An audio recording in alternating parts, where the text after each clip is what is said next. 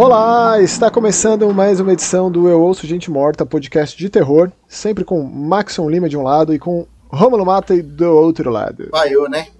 Falhou na outra Falhou? semana, mas estamos aqui. Ah, a gente não vai deixar de colocar um podcast não, no ar, pelo amor né? de Deus, eu tô Não vai deixar, não vai deixar de acontecer. É isso. A nossa, nossa garantia que somos nós, que somos nozes, é que sempre vai ter. Se é, se é quinzenal, se é, no mais tardar quinzenalmente. Ou então a gente avisa nas nossas redes sociais aí, se caso aconteça alguma coisa, como já aconteceu tantas vezes, né? É. Mas ó, programa diversificado. Finalmente a gente vai falar sobre Halloween Ends. Fiquei postergando falar sobre esse negócio.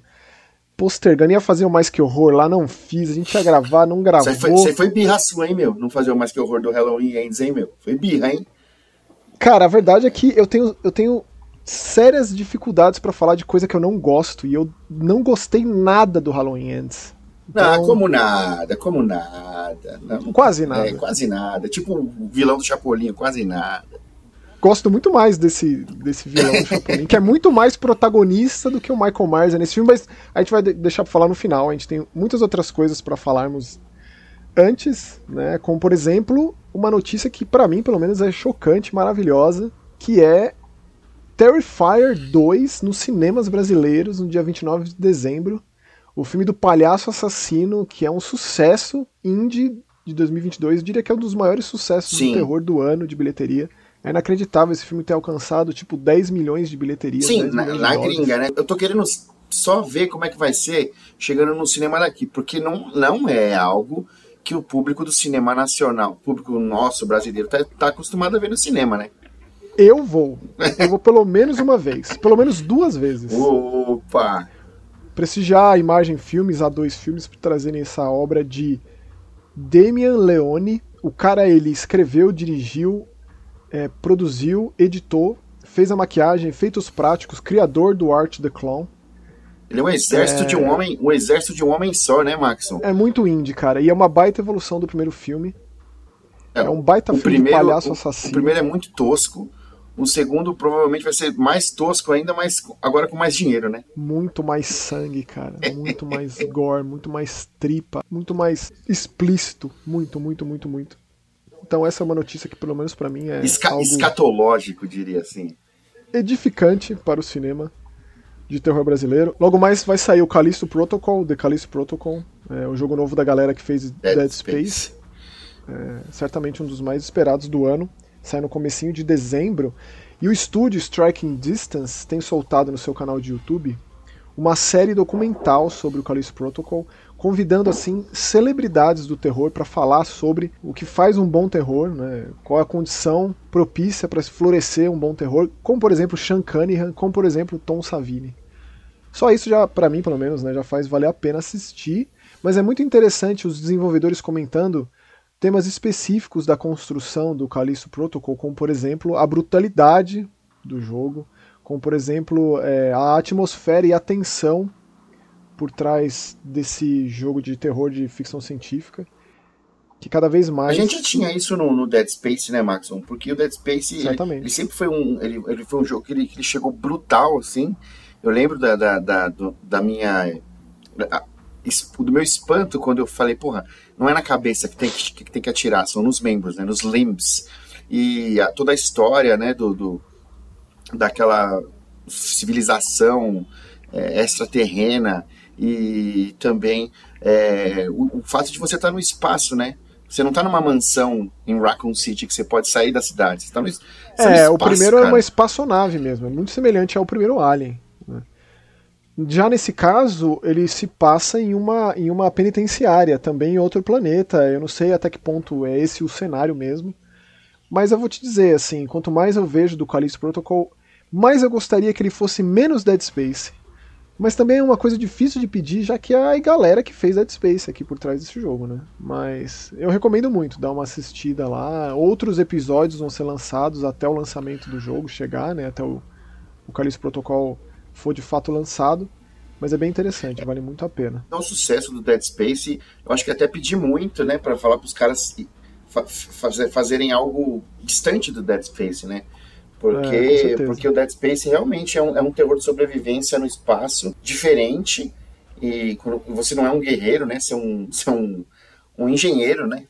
É, um engenheiro, mas, mas tem todas as ferramentas propícias para dilacerar todo mundo, né? Você tá fortemente armado contra os, ele, os necromorfos. Ele né? adaptou lá, ele tem é, né? Não, ele, ele tá muito que bem, vai, tá muito que bem. Tá bom, tá bom. Você sempre defende o Isaac, sempre defende o Isaac.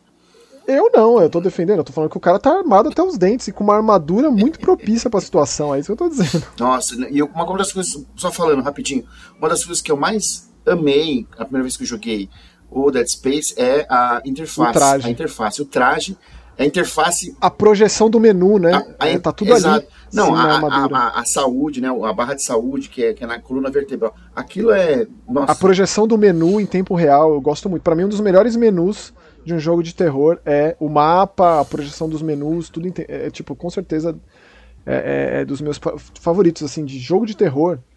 Last of Us e Dead Space são dos melhores menus ali de interação ah, em tempo sim, real para manter a atenção constante. Porque o bicho tá vindo e ele não vai parar enquanto você tá mexendo no menu ali no Dead Space e ele não vai parar quando você estiver construindo sua, o seu, seu remedinho no, no, no, The Last of Us, entendeu?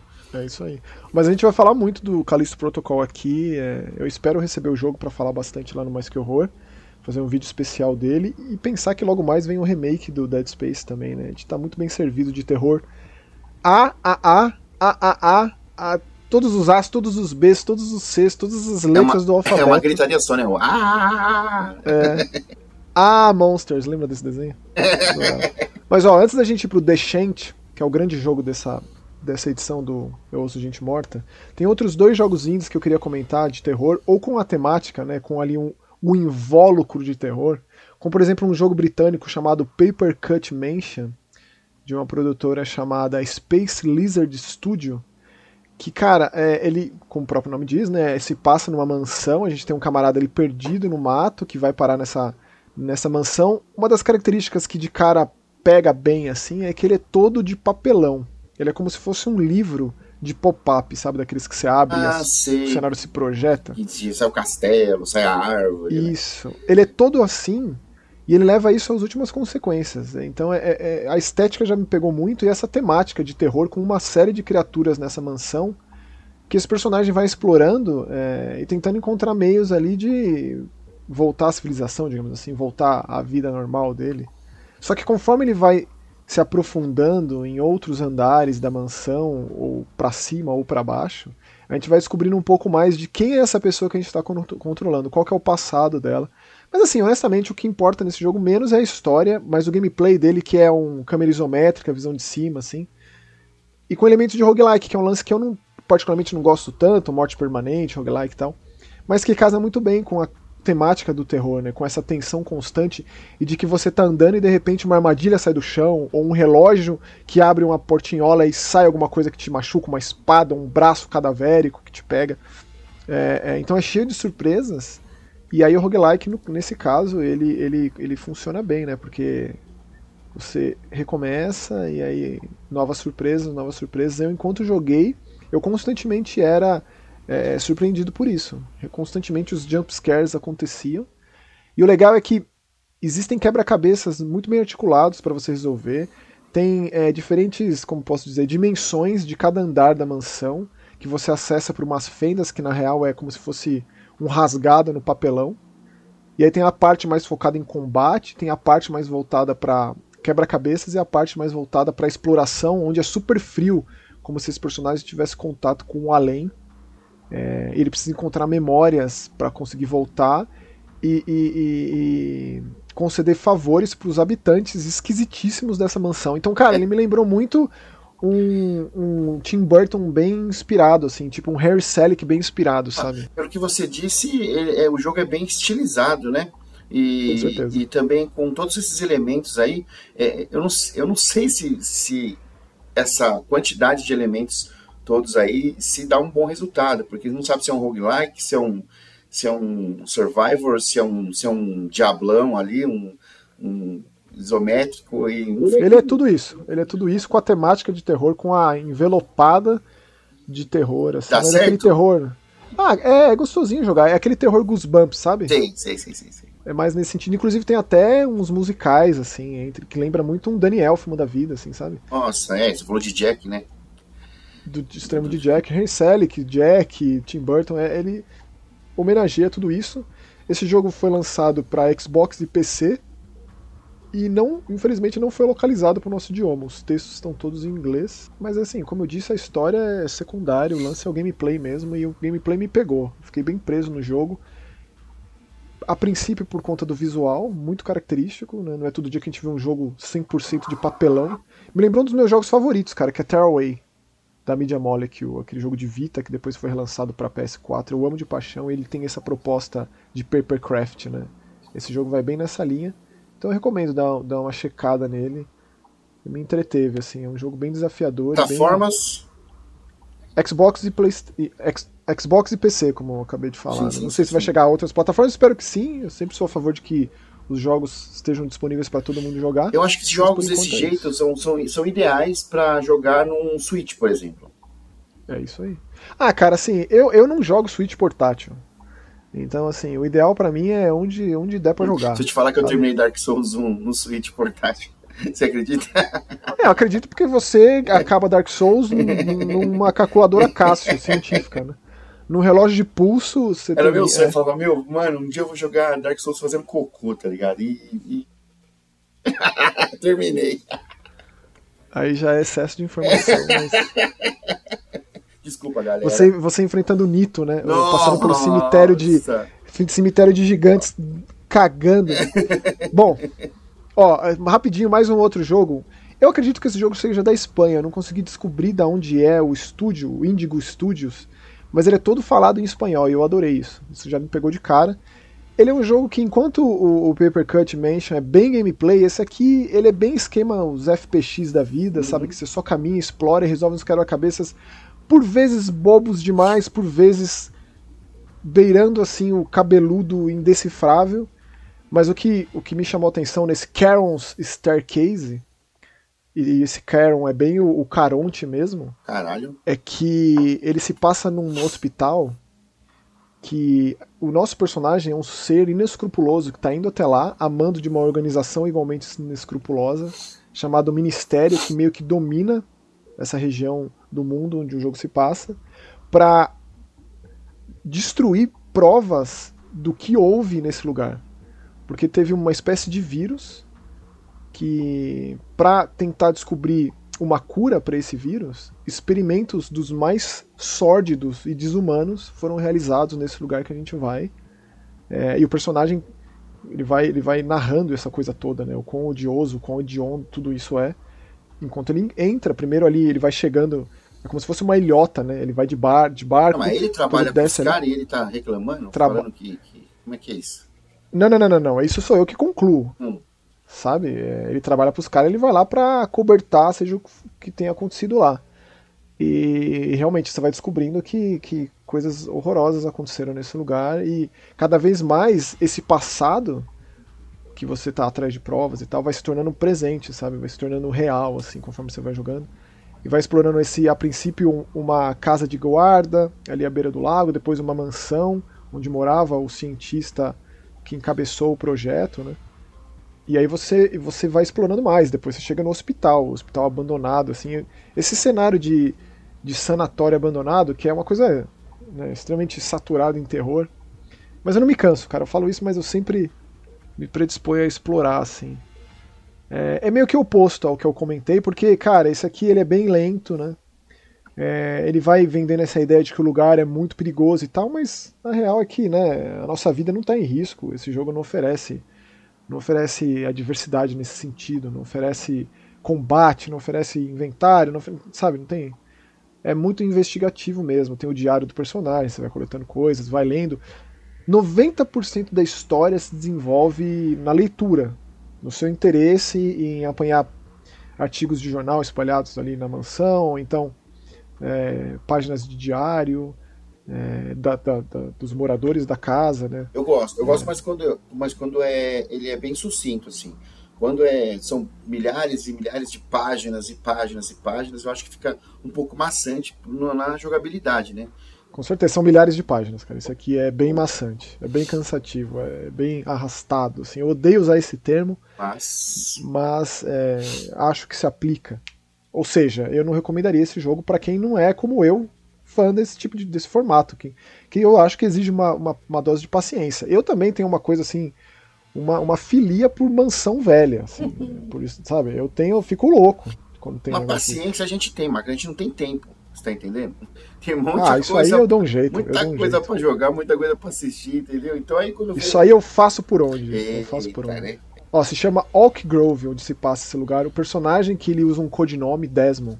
Eu gostei muito de ser em espanhol, né? Não é todo dia que a gente. Por mais que esse ano eu tenha falado de bastante jogos no idioma em espanhol, não necessariamente que venham da Espanha. né? A gente não fala faz tempo do Alex de la Iglesia, hein, meu? Faz tempo que a gente não fala do, do homem aí. Faz tempo, hein, meu? É. Pode crer. Eu ainda tô devendo o, o- a série dele lá. Não assisti até hoje. É, então, a gente fala, é, ele era, a gente falava todo episódio na temporada passada, né?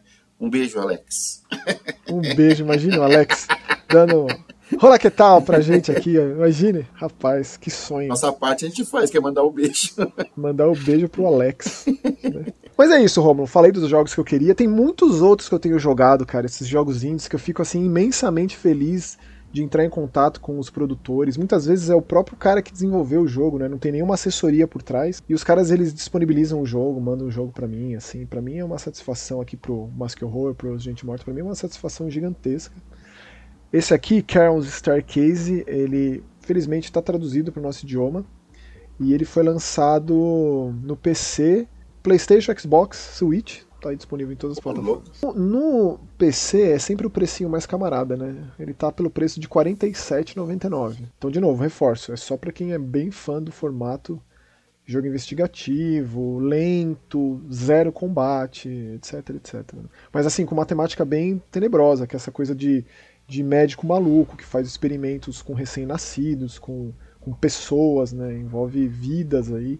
É, é bem, é bem grotesco em alguns aspectos esse jogo. Na verdade, é bem grotesco em todos os aspectos. Né? E agora vamos falar de- do The Chant, né? E aí, Romulo? E aí, esse jogo? Você tinha expectativa? Você, você conhecia ele? Você acompanhava Não, o não. movimento? Primeiramente, queria agradecer aí o Otto aí que enviou pra gente, né?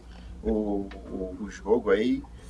E da- é da Prime Matter, né? É, a Prime Matter é a distribuidora, porém o jogo é de uma produtora é, do Canadá chamada Brass Token. É o primeiro jogo dos caras, o que torna ainda mais impressionante, na minha opinião. Porque, cara, eu remeto muito The Chant a Alan Wake, Sim. como me pegou no gameplay, porque eu fiquei bem surpreso em como esse jogo é focado em combate, enquanto a gente enfrenta criaturas é, dessa penumbra, desse gloom, né? É, e com diversos artefatos diferentes, né? Não é um. não é- Artifícios, né? É, artimanha, arti- assim. é, você, você combina ali as co- ah, os, os- os itens ali e monta um, desde um incensário ali até um chicote de fogo, até e, e vai pra, tipo um braseiro, é, assim, e vai personagem. cima da galera, né? ou então até sal, usa sal, né? Que é uma das Sim. coisas mais Óleo, mais é, prim- Ancestral. ancestrais, primordiais assim de demonologia e de De combate da às forças malignas, forças de isola- isolamento, né? é, é, e, e, assim, o, o- o combate me surpreendeu bastante. Eu fiquei muito feliz e, e também gostei muito da história. A gente estava falando do lance do, do, do jogo anterior aí, de ter textos e textos e textos e mais textos. Esse também tem, mas é um, esse é um jogo que tem um texto mais direto, né? Ah, ele, ele, ele pondera bem, assim, exploração, ação, é, com a parte de desenvolvimento de história. Fiquei surpreso com assim a qualidade das cutscenes, com o rosto dos personagens, assim, ele inteirinho dublado, localizado no nosso idioma, o, o texto, né? Gosto muito da, de ser uma protagonista mulher, né? Sim, a Jessie, gostei muito dela. E vai bem na linha, assim, do, do que a gente fala tanto aqui, que o cultismo tá em alto, né? Sim, Então a gente tem muitos jogos com essa temática. Esse vai bem nessa veia. Inclusive até começa nos anos 70 ali, numa coisa bem é, é, ma- mansão Manson da vida, sim. é, com uma invenção, com uma criação de uma nova ciência, a ciência prismática. Essa ilha onde o jogo se passa, onde está essa, esse, é, essa sociedade alternativa aí, né? Esse, Sociedade é, retiro espiritual, retiro espiritual. Tem os cristais ali, ele é regido por cristais e os campos eletromagnéticos que saem desses cristais e como isso afeta é, as relações interpessoais e as relações mente, matéria, né, da, das pessoas, alma, mente, corpo, etc. E aí a gente começa nos anos 70, depois tem uma elipse para os dias de hoje, onde, onde, a nossa protagonista, Jessica, Jessica Briars, ela, ela tem muitas dificuldades para lidar com o passado dela, né? Sim. E rapidamente o jogo já demonstra isso e já coloca ela em contato com uma amiga chamada Kim, grande amiga, que ela foi para esse retiro, abandonou a vida dela, a vida na cidade grande, e foi viver virou riponga, assim, basicamente. É, foi viver uma, lá no uma, mato. Uma comunidade é, alternativa, né? Vamos dizer assim. E aonde tem um líder que, como você disse, né? Uma família Manson ali. É, o cara era um guru, um guru do, do yoga, Uhum. começou a criar uma popularidade, começou a ficar famoso, é o coach ali, o coach do yoga. É, é, e aí ele foi viver, ele criou essa, essa, essa sociedade aí, foi viver lá e levou pessoas mais próximas, né, seguidores, levou o seu secto mais próximo para viver lá com ele. É, mas não, na- nada é como parece ser, né? Tudo tem uma, uma camada dentro de outra camada, dentro de outra camada, e aí você vai descobrindo através da, da história coisas sobre esse, esse culto. Uma das coisas que eu gostei muito também, e eu sempre gosto em, jo- em jogos em geral, é a- é o sistema de árvore de habilidade. Né? Você vai conquistando. É, eu tenho sérios problemas, viu, Romulo? Que todo jogo tem elementos de RPG hoje em dia, cara. Jogo de corrida tem, jogo de luta, jogo de. de sabe, tudo. Eu tudo gosto. tem essas caceta desses elementos de RPG. Isso me cansa. Esse jogo aqui eu não achei ofensivo, porque assim, ele é tão focado no combate, o combate é tão importante, que você tem que ter meios de enfrentar criaturas sobrenaturais. Então, assim, eu acho que ele rapidinho já degringola tudo, tá ali no, no primeiro, na primeira sessão ali de, com esse cântico aí que dá nome pro jogo, inclusive. Uhum. É, alguém rompe esse círculo e aí fica claro que existe essa película muito fina entre a nossa realidade e esse gloom que o jogo chama, né? Que é essa, essa, essa penumbra. Que lá existem criaturas assim bizarras, de, formas e, né, diversas. O design de criaturas também é muito bom, né? Você, quando você vai, vai, vai avançando, e antes É uma coisa meio do fundo do É. mar, né? Antes de você enfrentar as criaturas, você tem acesso a alguns documentos que mostram detalhadamente como são as criaturas, é, quais talvez algumas, alguns documentos mostram até quais são as fraquezas.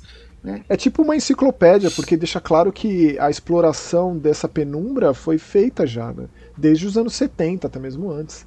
Ali no- na, na gênese da ciência prismática, onde teve esse primeiro contato com esses seres da penumbra, você faz uso das anotações né, e tira proveito disso. Então, é, essa parte eu achei bem interessante, assim como aqueles rolos de, de negativo né, que você coloca nos, no- nos projetores e assiste.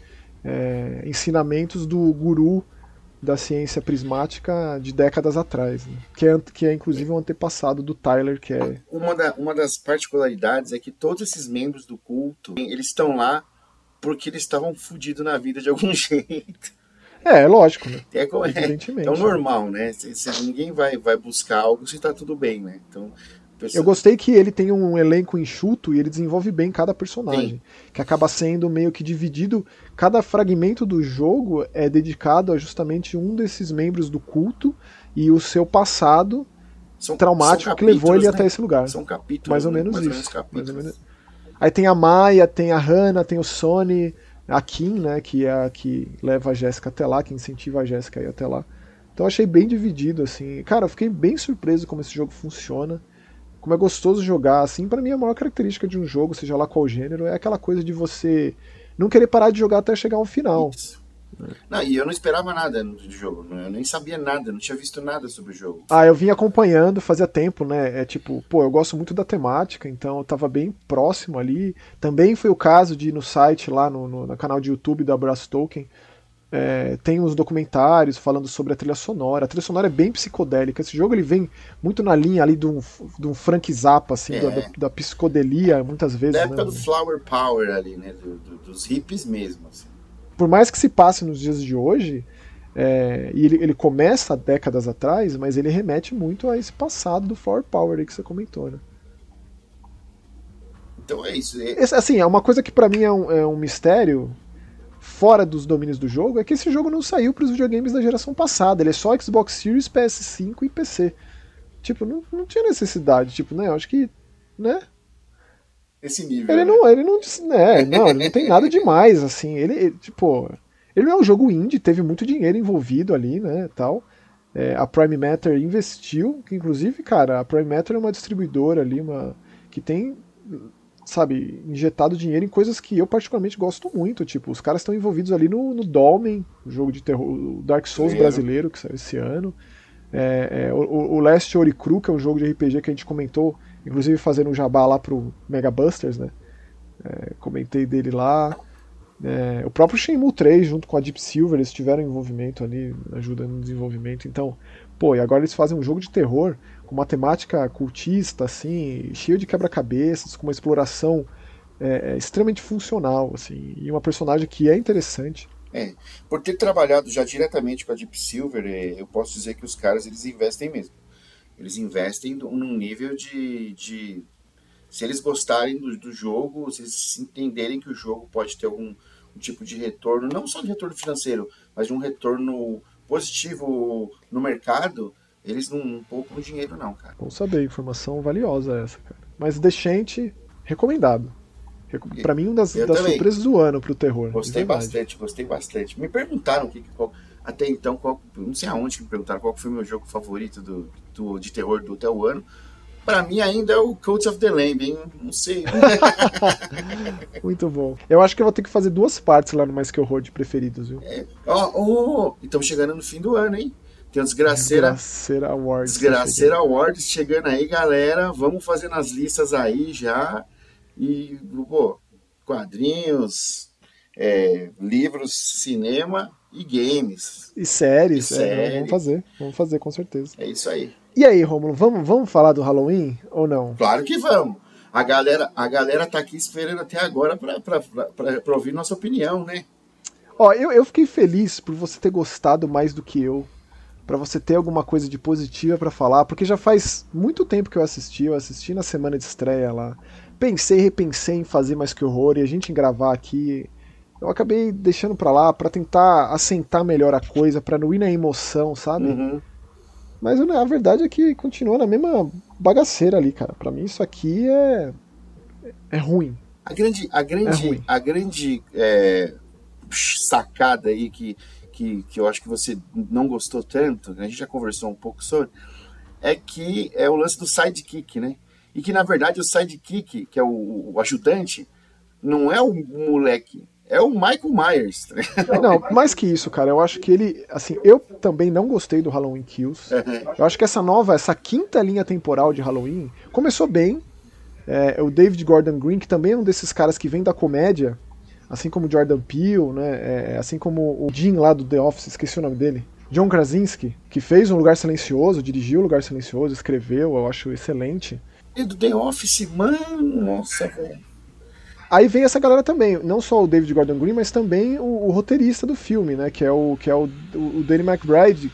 Esse filme aqui é escrito por, por quatro pessoas, cara. Então é uma bagunça completa. O que o, que o 2018 fez de básico e bem feito, é, o Kills meio que levou a ladeira abaixo, com um final que tipo me fez pensar como seria o Endes e o Endes acabou com o que o Kills construiu, cara. Eu acho que o terror ele, ele é o gênero para você destruir expectativa mesmo. Não, mas você falou que o final você gostou daquele cortejo lá, não sei o que, pá. Você falou que você... Não, pera, eu tô falando do final do Kills, ah. que o Michael Myers se torna uma entidade sobrenatural. E esse, esse filme aqui quebra isso por completo. É. Quebra isso por completo. O final do Kills é o Michael Myers levando uma sova lá da, da vizinhança inteira, porque ele gira em torno lá, o Kills, né? Dos sobreviventes de 78, que se reúnem para acabar com esse mal, né? É tipo um It, né, meu? É, mas é muito mal feito, cara. ele deixou lá. Porque ele é bem a continuação direta mesmo, né? Na noite que acontece aconteceu o lance do, do confronto da Laurie com o Michael Myers, seria um desfecho aquilo. O Michael Myers queimando ali, morrendo carbonizado naquela casa que é uma fortaleza hum. que a Laurie construiu por 40 anos para confrontar o seu bicho papão. Que não tem ligação, além de que ela sobreviveu ao massacre lá de Random Field. Aliás, então, aliás assim, eu queria fazer um parênteses aqui para Laurie, para Jamie Lee Curtis aí, meu que ela é, eu acho que se não for a maior, ela é uma das maiores Screen Queen de todos os tempos. Meu, minha homenagem a ela aí, porque eu sou muito fã da Jamie Lee Curtis. Eu também, mas assim, cara, de novo, Jamie Lee Curtis, Laurie Strode e Michael Myers nesse filme são coadjuvantes. O pôster é uma mentira. e pior, essa ideia da Laurie ser uma pessoa paranoica e que, e que faz, é, é, é cuida da filha, cria, cria, a filha e a neta dentro dessa coisa paranoica, né, de, de, de autodefesa e de que a qualquer momento ele vai escapar do manicômio lá do hospital e vai e vai voltar, etc e tal. Isso é quebrado por completo aqui nesse filme, cara. Esse filme começa anos depois do, do original, mas não muito tempo depois, com a Laura ajudando a neta, porque né, a filha foi morta no filme passado, uhum. a colocar decoração de Halloween, cara. Ela. Que que, porra, que que é isso? Ela é, tipo, acabou com tudo que foi construído, que é interessante no filme de 2018, no Kills e agora nesse. Acabou. Acabou com a personagem para mim. Aí quando me coloca esse personagem novo, né, essa passação de bastão no melhor esquema Sexta-feira 13, parte 5, tosco ao extremo, com a Laura enxergando nos olhos dessa pessoa é, é, é esse mal ah, para, é patético, cara. Eu achei, não comprei. É um, de novo, é um filme muito bem produzido, Blumhouse, muito dinheiro injetado. Esses filmes só existem porque o filme de 2018 fez muito dinheiro. É, e também porque sempre vai ter Michael Myers, cara. Eles colocam um fim definitivo aqui, mas é o fim definitivo dessa saga. Sem dúvida vai ter mais. Como eles vão continuar depois, sabe-se lá. Mas o Kill seguiu a linha do filme do Rick Rosenthal, o Halloween 2, que continuou o clássico do John Carpenter. E esse aqui, cara, para mim, ele degringola nível não vou dizer que é nível Halloween 6 e nível Halloween Ressurreição, porque já é, é sacanagem já, né? Eu gostei. Porque aquilo lá é o fundo do poço total e absoluto. Não é o caso aqui. Eu gostei da história mas... do, do, do, menino, meu, do, de, como ele, de como ele vai pro, pro, pro lado do, do, do desespero ali. A primeira cena ali do, do, do moleque de babysitter ali, eu gostei pra caralho, assim, sei lá, enfim. Tá certo, mas eu acho que como isso tá amarrado ao mal que o Michael Myers ca causou nesse lugar a influência que ele ainda causa e o fato dele estar tá vivo. Cara, você acha que a Laurie, hum. que viveu 40 anos nessa paranoia, sabendo que ele estava institucionalizado, ela vai viver uma vida normal com um cadáver desaparecido? Ninguém sabe onde ele tá. Você acha, Romo? Jamais. Me diz. É isso. Ou seja, acabou com o argumento Então, então a Laurie, a Laurie. Não tem mais conversa. A Laurie, acabou, ela cara. é a Sarah Connor do, do, do bagulho do Halloween, né, meu? Não tem conversa, não tem. cara. Esse argumento é furado. É furado e eu não comprei isso desde o início. Eu já fiquei de cara virada com o filme desde o começo, porque não fazia sentido com a personagem que foi construída nesses filmes. Não fazia. E não fazia sentido também o fato de que o Michael Myers, no final do Kills, se mostra, assim, categoricamente sobre-humano. E aqui o que acontece? Aqui ele vive ali nos esgotos, capenga, moribundo, caquético, que mal consegue ficar de pé. Faz sentido? Eu, tipo, eu tô sendo muito cri-cri? Me diz, você me responde Não, honestamente. Pelo que eu entendi ali, ele, ele, ele precisa de uma, de uma energia, de uma força, né, que ele, que ele, ele só consegue recuperar se tiver morte perto dele, né? Foi o que eu entendi ali, né? É porque ele tava meio... Então, tanto que só quando é, o, o moleque leva lá, o pessoal lá para baixo do esgoto lá e... Só aí que ele consegue levantar, né? Mas, ô Romulo, e a cena que o moleque vai lá buscar a máscara, né? Oh, e a cena que o moleque leva o Michael Myers lá pra matar o médico lá? Tipo, só mostrou, só faltou botar, botar o Michael Myers na garupa da moto do cara. Exato. Tinha que ter essa cena. Porque, pela, não, cara, é patético, cara. Halloween Ends é patético, eu não consigo. E por que, que o Michael Myers não, não é tipo. Que, porque ele, ele cansou? Falou assim: não, tudo bem, eu vou, agora eu vou ensinar alguém, agora eu vou. Não existe isso, é. cara, não existe. É inconcebível. Não, ó, sério, é, eu vi tanta gente descendo sarrafo no filme do Rob Zombie porque ele pegou e fez o redneck lá do Michael Myers de 3 metros de altura, etc. E deu todo o significado das máscaras e botou um moleque super traumatizado, blá blá blá blá blá. Eu não vi as pessoas falando essa mesma coisa agora, cara. O tanto que desfigurou o que foi construído, inclusive nessa nova franquia, que leva. Digo, franquia não, né? Nessa nova linha temporal, que leva em consideração o clássico de 78. Do Rob Zombie ainda é algo por si só, a parte de tudo. E sem contar o respeito que o Rob Zombie tem com uma franquia, né? Eu, eu, assim, eu de coração acho, tipo, se deram o filme pro Rob Zombie fazer, ele vai fazer o filme dele. Evidentemente que respeitando, evidentemente que trazendo todo o elenco que ele é muito próximo, né? Ele é muito ali sempre aquela aquela mesma galera, que é característica dele. Agora me vem esse Michael Myers absolutamente coadjuvante, absolutamente descartável no filme. E eu acho que tardiamente demais a gente é apresentado para esse novo personagem que se conecta com a, com a neta da Laurie. Você acha que se ele tivesse, é uma personagem se ele tivesse sido apresentado no, no, no, primeiro filme dessa nova trilogia, você acha que seria melhor? Talvez, cara, a Ellison lá, vivida pela Andy Matchak, eu acho ela uma personagem interessante. E o cara aqui, o, o, o Rowan Campbell, que interpreta o Corey, é, o cara se dedicou ali, né? O cara se empenhou ali para fazer essa transformação aí de um, de um, psicopata com essa aura que para em Random Field, né? Desse mal é, como uma força da natureza na cidade e tal. E que leva para um desfecho que é o ponto alto do filme para mim. Não gosto do filme, não gosto do filme em absoluto. Porém, os 15 minutos finais são excelentes. Uhum. Excelentes.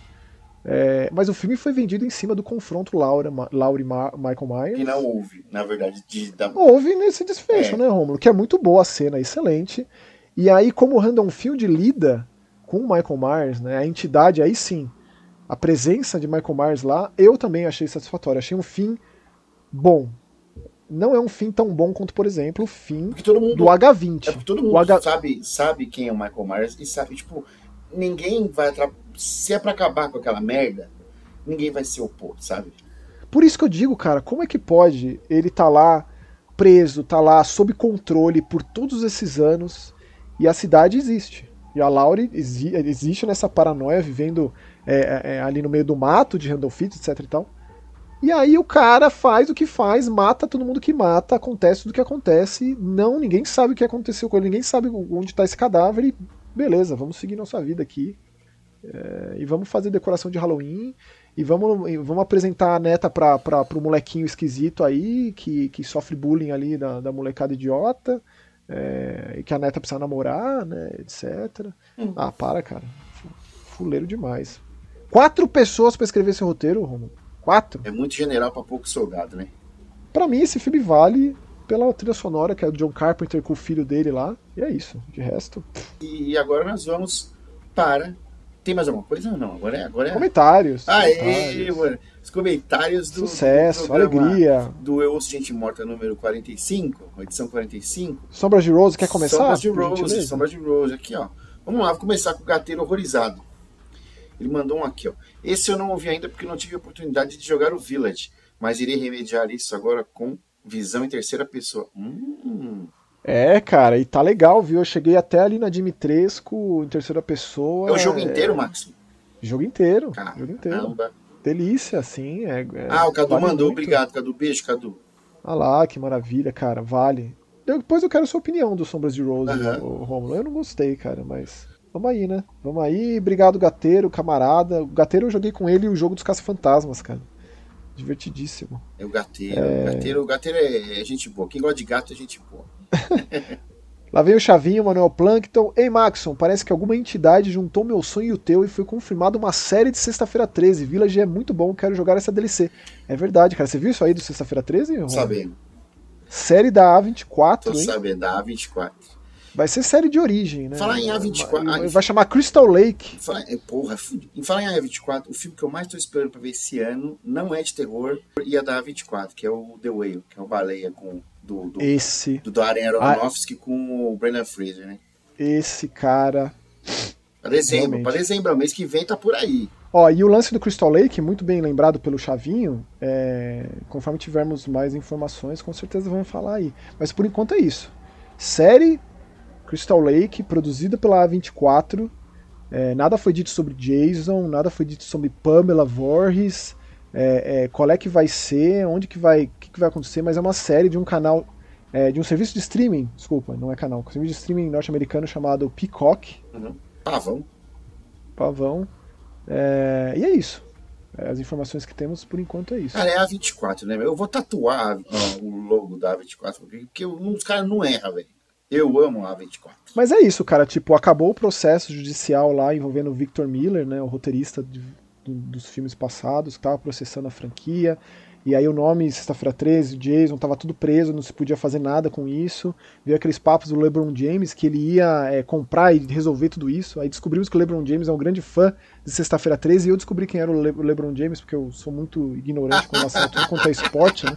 Ô, o cara é foda, mano. Ele eu, não é, eu sou muito, desculpa, cara, eu sou muito tapado para esporte de forma geral. É. É, e aí esse imbróglio judicial foi resolvido, afinal foi anunciado isso e com com certeza absoluta. Você descobriu quem é o LeBron James por de sexta-feira 13, meu irmão. É, eu vi lá, LeBron James quer resolver os imbróglios judiciais da franquia. Eu falei, caralho, quem é esse, cara que vai salvar o Jason, né?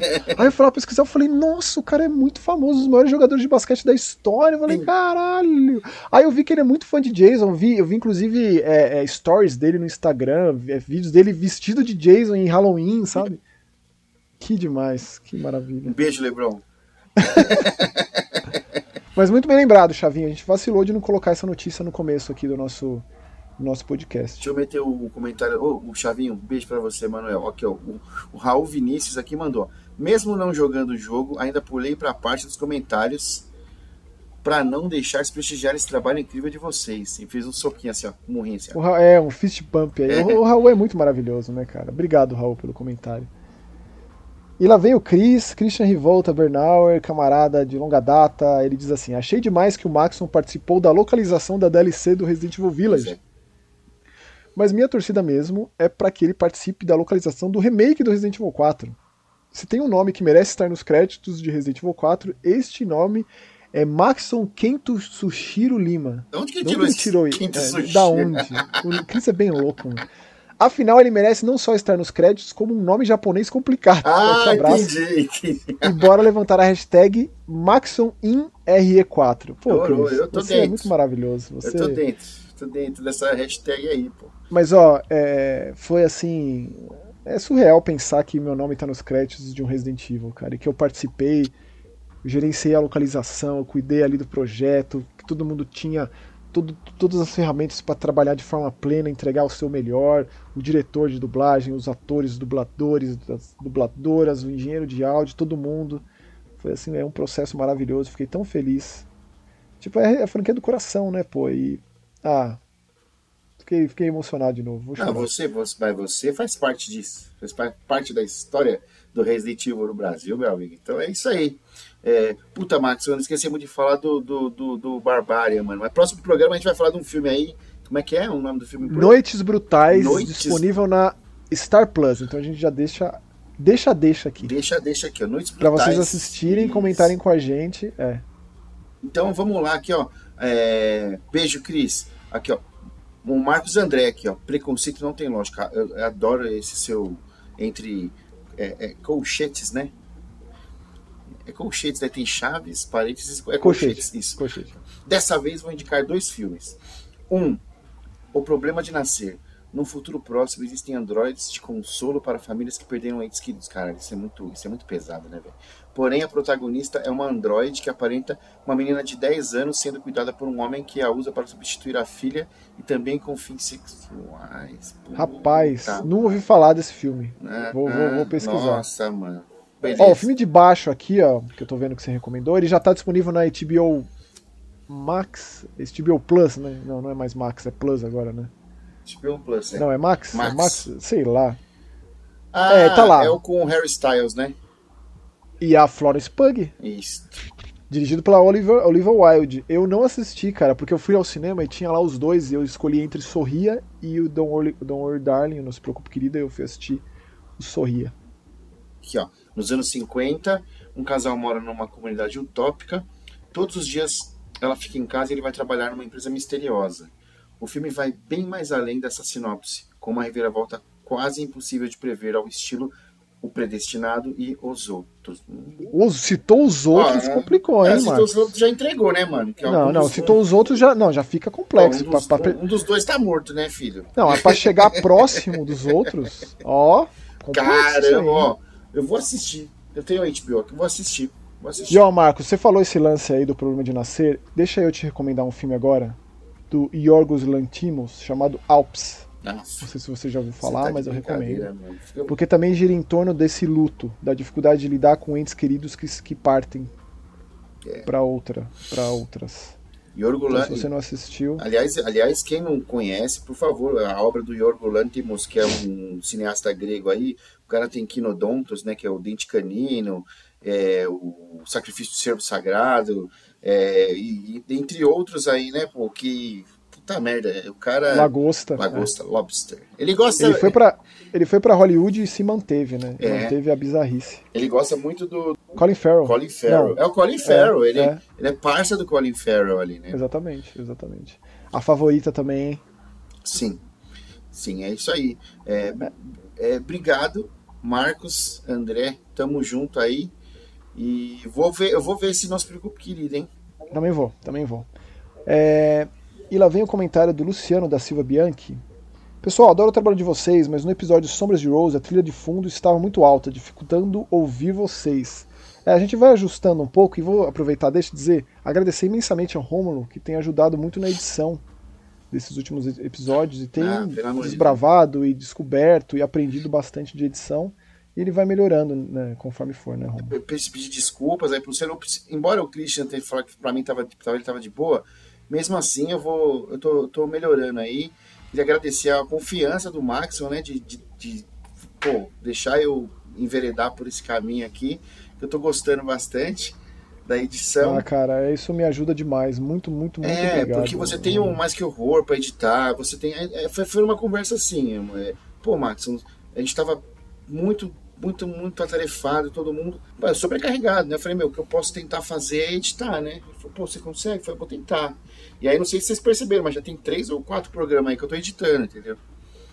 E Exatamente. É isso aí, e, e, o que eu puder fazer, agradeço ao Luciano e peço que vocês deem mais dicas aí, se tiver alguma coisa para melhorar aí, é, pode falar aí nos comentários também, tá bom? Maravilha. O... obrigado mais uma vez, Luciano, e você, Romulo, pela, pela mão na roda aí, pela, pela ajuda.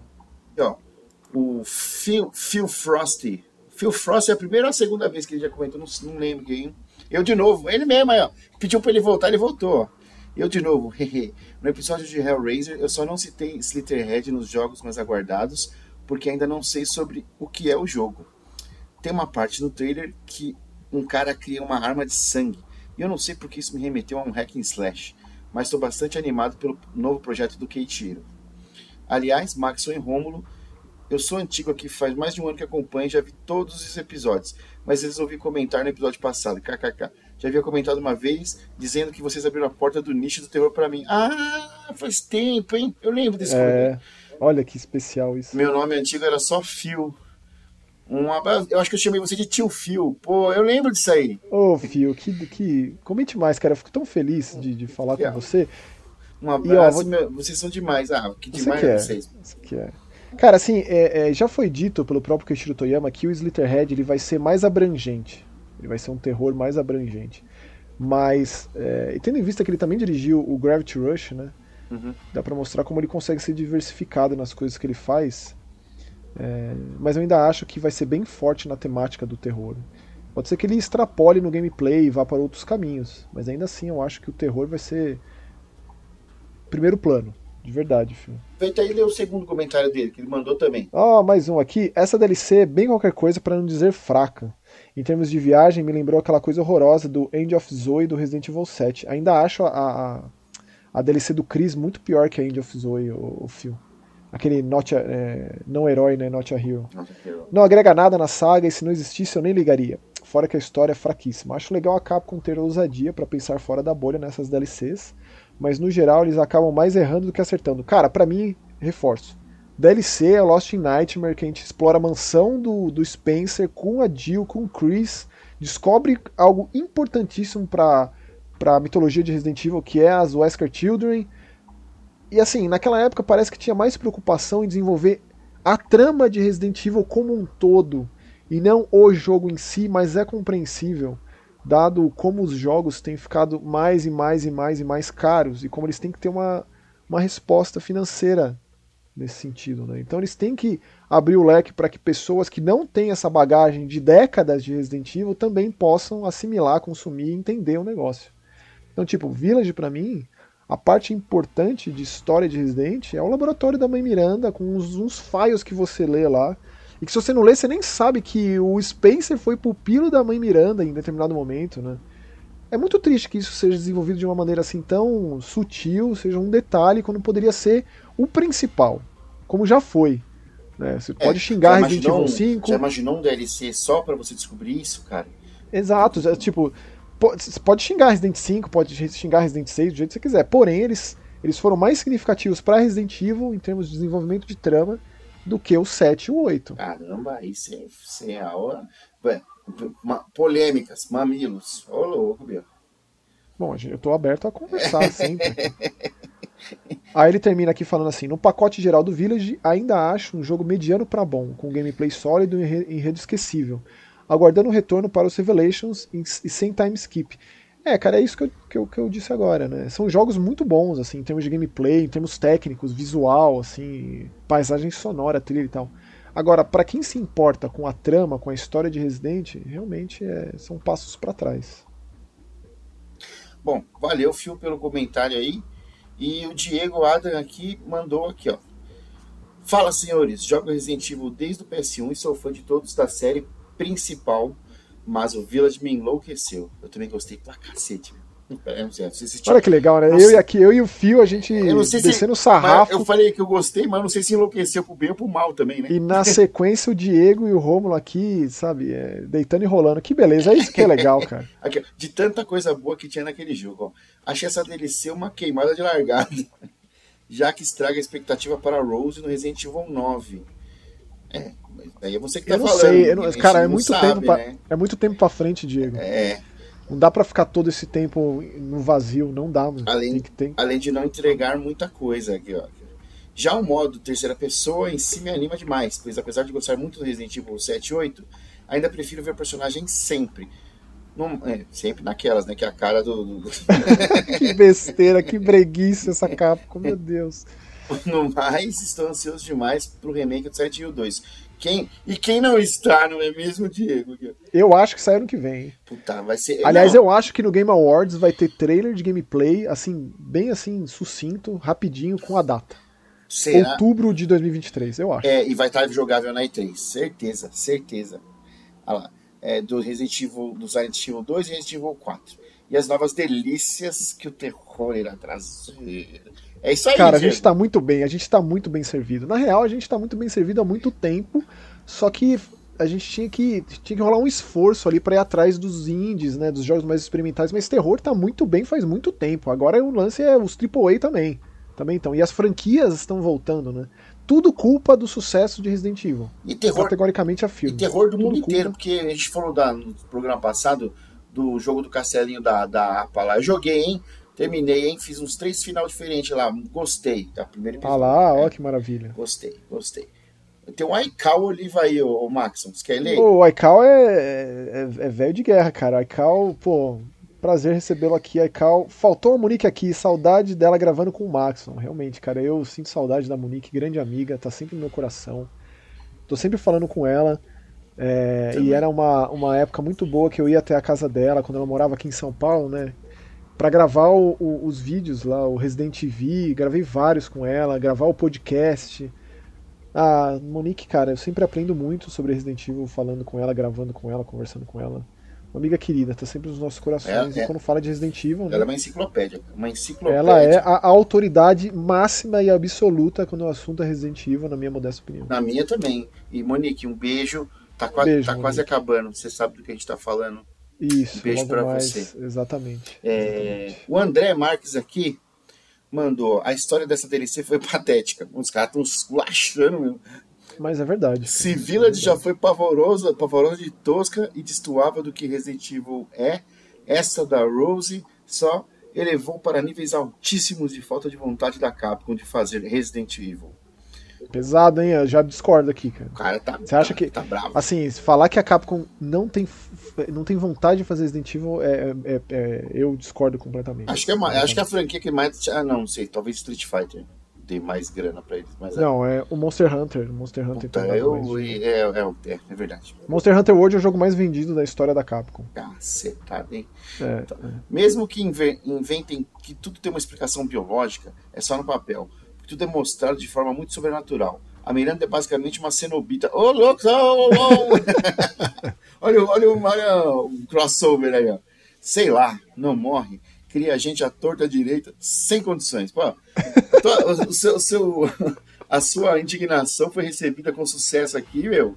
E, pô, é, Mas de novo, André, realmente, cara, a Capcom tá, tá tendo problemas para passar o bastão, é, para dar desfecho pros personagens que já estão tudo cinquentão, já tá tudo ficando velho, não dá mais para lidar com arma biológica, não. Tendo dificuldade para criar vilões duradouros, para criar essa nova geração de, de, de heróis que vão é, né, levar a coisa adiante, né? tá tendo grandes dificuldades para fazer tudo isso, cara. Assim, o Revelations desenvolveu isso muito bem. A gente tem personagens vivos que nasceram no Revelations. Tem a Natália com Alex Wesker lá, tem o Morgan Lansdale, né, do primeiro, que a gente não sabe que se a Capcom vai trazer isso para os jogos maiores, o que, que vai ser. Mas o lance é, custa muito caro, os jogos têm que ser autossuficientes. A pessoa que joga o Village e nunca jogou Resident Evil tem que entender qual é que é do Village, tem que gostar, tem que, né? É, é muito difícil fazer essa matemática. É, e também, ao mesmo tempo, agradar um fã de 25 anos mais de Resident é muito Sim. difícil, né? Mas são jogos de terror de alto nível e que vendem muito e que graças a isso que a gente tem tido essa retomada de grandes produções do terror. É, é o que você falou, né, o, o Maxon? É, ela tem, a Capcom tem um séquito de fãs aí de, já de 25 anos da série mas tem a galera nova que não jogou, né? Então, é, ela, ela é, obviamente, qualquer empresa, qualquer soft, é, soft house, qualquer produtora, é, eles têm um departamento de pesquisa enorme e que eles sondam o que, que a galera gosta mais e eles colocam aí o lance de imediatismo, né?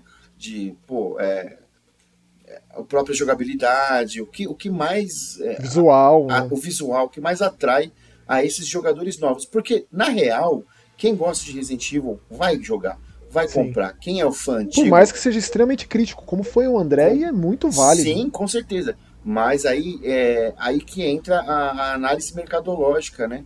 Que é o, assim, o que, que a gente a gente já tem esse x de gente que nos acompanha. O que a gente pode fazer para trazer é, sangue novo, né? E é isso que acontece. Aí muita gente é, é atraída por, esse, por, esse, por esses estudos aí, é, colocados em prática e outras pessoas já não gostam tanto. Mas eu tenho certeza, André, que quando sair o Resident 9, você vai comprar e vai jogar. É isso. Né? E, Como eu né, também. E, e os spin-offs, se vai ter um Revelations novo, que eu espero de coração que tenha. É... Mas, cara, é sempre um prazer falar de Resident, André. Sempre um prazer. Vamos desenvolver mais esse papo aí do que você acha que é tão, assim, falta de vontade da Capcom. Gostei. E mantenha esse senso crítico aí mesmo. Desce o pau mesmo, é isso mesmo, tá certo. E valeu, André. Volte mais. Dê os dois últimos mais. aí, Max. Deixa eu pegar os dois aqui. Kevin Leite fala assim: Eu queria que eles avançassem logo na história de Resident Evil. Esses personagens clássicos merecem um final digno. Tá Realmente, tá falando do Chris, será? Tá na hora. De todos. De todos, né? É, de todos. Claire, Jill. E a Jill, cara. A, Jill a gente não sabe nada dela desde o Resident 5. Onde que tá a Jill? O que que acontece? De novo, Resident tem problema de lidar com personagens com capacidades sobre-humanas seja o Ethan, seja a Rose, a própria Jill, que passou por tudo que passou no Resident Evil 5. Difícil. E aí o Victor fala assim: muito legal o jogo, amigos. Tá vendo? Aí vem um comentário leve, gostoso, por mais que seja o Letterface aqui na foto do Victor. Adoro isso. Isso aí. Valeu, Kevin, valeu, Victor, e valeu todo mundo por nos acompanhar. Logo mais, como o Romulo bem lembrou, Desgraceira Awards no mês que vem, em dezembro. Vamos fazendo suas listas, suas listas. Do terror. E nos encontramos no próximo episódio do Eu Gente Morta. É isso aí, valeu, tchau! Beijo, galera. Até o próximo programa.